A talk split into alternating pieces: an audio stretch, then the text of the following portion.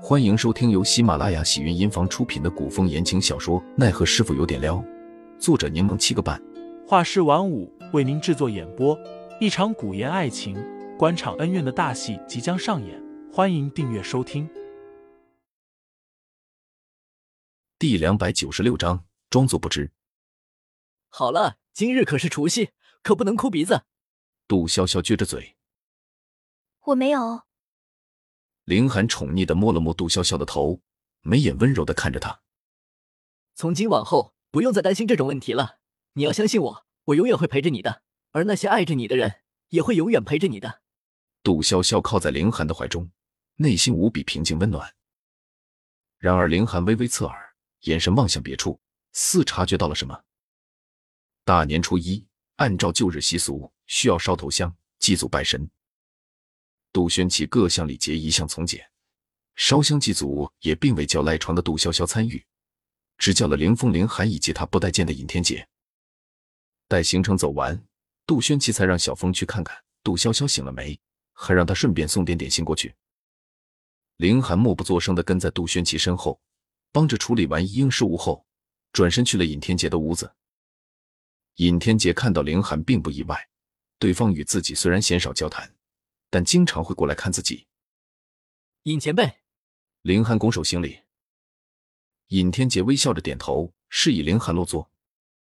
林寒却站在原处，态度恭敬的说：“晚辈有些话想要和您说。”尹天杰见状，坐直身体，露出笑容，用粗哑的声音说道：“你说吧。”昨夜晚辈与潇潇在院中说话，晚辈想知道您可有听到什么？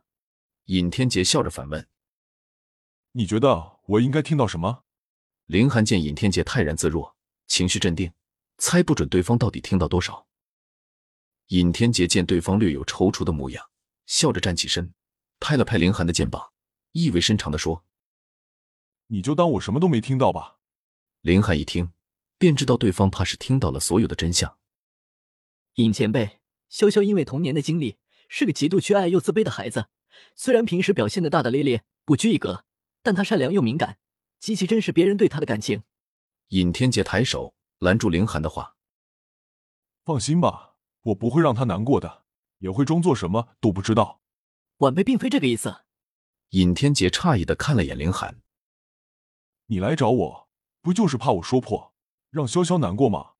凌寒摇头：“我虽然无法体会尹前辈失去爱女的心情，但我不会强求尹前辈装作不知，还要笑脸相迎，只是希望。”希望前辈处理此事的方式能够温和些，我怕潇潇受不了打击。尹天杰眼中透露出几分欣慰，他再次拍了拍凌寒的肩。我尹天杰虽算不上什么英雄豪杰，但也懂些道理的。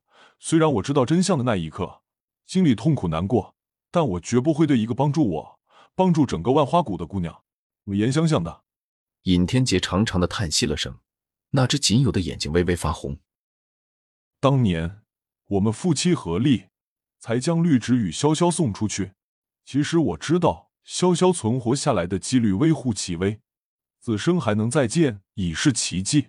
我的潇潇虽然不在了，但却让现在的潇潇过来拯救我，我又怎会因为这孩子的灵魂不是真的潇潇而心存芥蒂呢？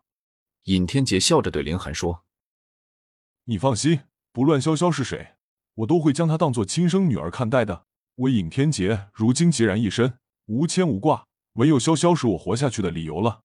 凌寒拱手给尹天杰行了个大礼。尹天杰抬手扶起凌寒，提醒道：“你去忙吧，一会儿潇潇要过来看着我吃药了。”凌寒抬眸望向尹天杰：“你不就是怕一会儿潇潇过来，所以提前与我说这事的吗？”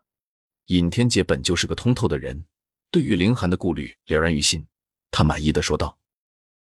以后潇潇交给你，我就放心了。凌寒出门的时候，刚巧碰到端着药碗进来的杜潇潇。杜潇潇有些惊讶的看着凌寒，问：“你怎么在这儿？”凌寒见杜潇潇头发都没梳，睡眼惺忪的模样，便知她刚起，只怕还没吃东西。他揶揄了句：“怎么啊？我不可以来这里和准岳父说说话吗？”杜潇潇还有点懵，软萌的模样让凌寒心头微动。他摸了摸对方的头，心情极好的迈开脚走了。尹天杰看到杜潇潇端着药碗进来，心里升起几丝感动。他伸出手，亲昵的捋了捋杜潇潇翘起的头发。听众老爷们，本集已播讲完毕，欢迎订阅专辑，投喂月票支持我，我们下集再见。